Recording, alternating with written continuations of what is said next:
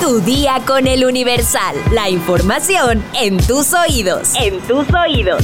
Hola, hoy es viernes 7 de julio de 2023, otra semana que se va. Pero ¿qué creen? Estamos trabajando en el podcast de fin de semana. Yo espero que sí me lleguen al precio y me paguen justamente los episodios de los sábados y los domingos. Porque como dijo el guasón, Si eres bueno en algo, jamás lo haces gratis. digo no, porque también, esos son mis días de descanso. A ver, nos está entrando una llamada. Sí, bueno. ¿Qué, qué, qué? ¿Qué? ¿Cómo que no me van a pagar los episodios de los sábados y los domingos? No, en cuanto se termine este episodio hablamos. Pues este. Una disculpa, pero bueno, les decía que estamos en plenas negociaciones. Son cosas que ustedes no se tienen que enterar. Lo importante es que estamos trabajando en el podcast de fin de semana. Así que no te preocupes y... ¡Entérate! Metrópoli.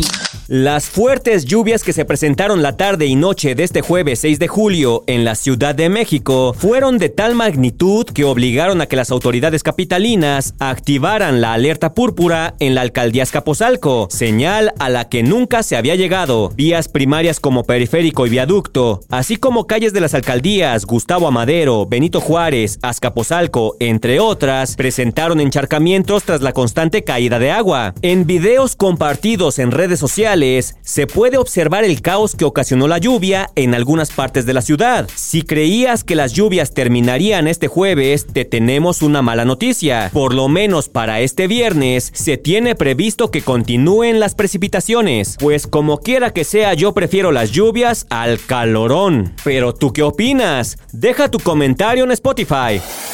Nación. El presidente Andrés Manuel López Obrador mencionó que ya se autorizó la protección al reportero Carlos Jiménez. El reportero de Nota Roja, conocido como C4, mostró las amenazas de muerte que ha recibido por parte de un grupo de hombres armados.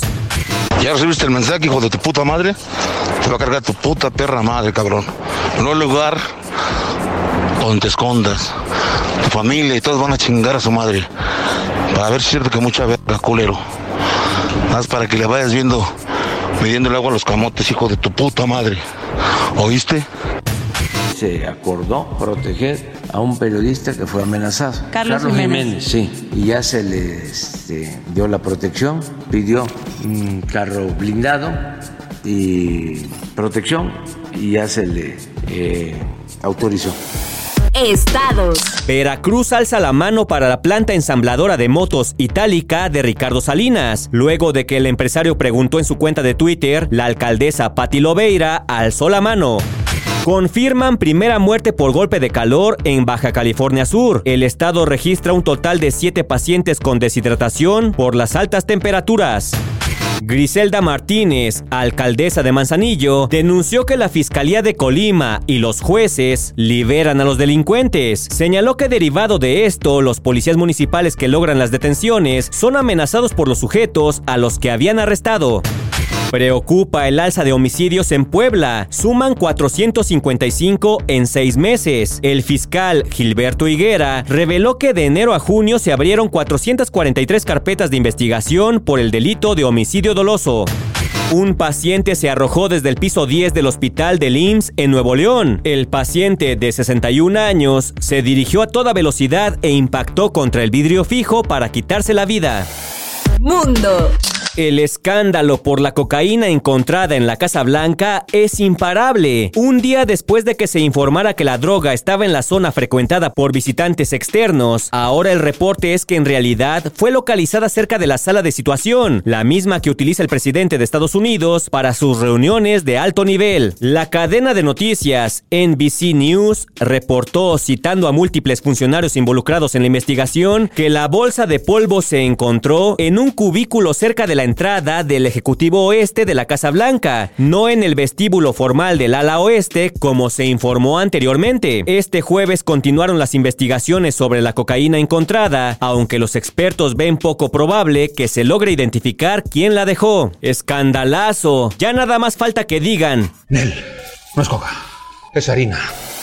Espectáculos. Luego de que se diera a conocer que Madonna ya está reposando en casa tras haber sido hospitalizada de urgencia debido a un shock séptico agudo, medios internacionales han actualizado la información en torno a la salud de la reina del pop y aseguran que los médicos tuvieron que administrarle un fármaco mejor conocido por su capacidad de revertir los efectos de la sobredosis por consumo de drogas. Sin embargo, no hay pruebas que revelen si la cantante había ingerido algún tipo de estupefaciente. La salud de la cantante ha preocupado a millones de fanáticos que, desilusionados, tendrán que esperar a que el artista y su manager reagenden las fechas de The Celebration Tour, que en principio estaba programado para que empezara el próximo 15 de julio. Sin embargo, se ha dicho que su recuperación se extenderá por más de un mes. Se ha dicho de todo sobre el percance de Madonna, como que hizo caso omiso a los síntomas que le indicaban que algo no andaba bien. De hecho, de acuerdo con la información que medios internacionales como Daily Mail han publicado, desde hace más de cuatro semanas, Madonna había presentado severos dolores de cabeza que dejó pasar, debido a que las fechas de su gira estaban muy próximas. Sin embargo, el sobreesfuerzo que hizo para seguir adelante con su regreso a los escenarios fue contraproducente, pues ahora no tiene fechas concretas de cuándo se presentará. Madonna, quien fue encontrada inconsciente en su casa, recibió atención inmediata que afortunadamente logró reanimarla. Sin embargo, los titulares de los medios notifican que dicha reanimación fue posible gracias a un fármaco que es suministrado en pacientes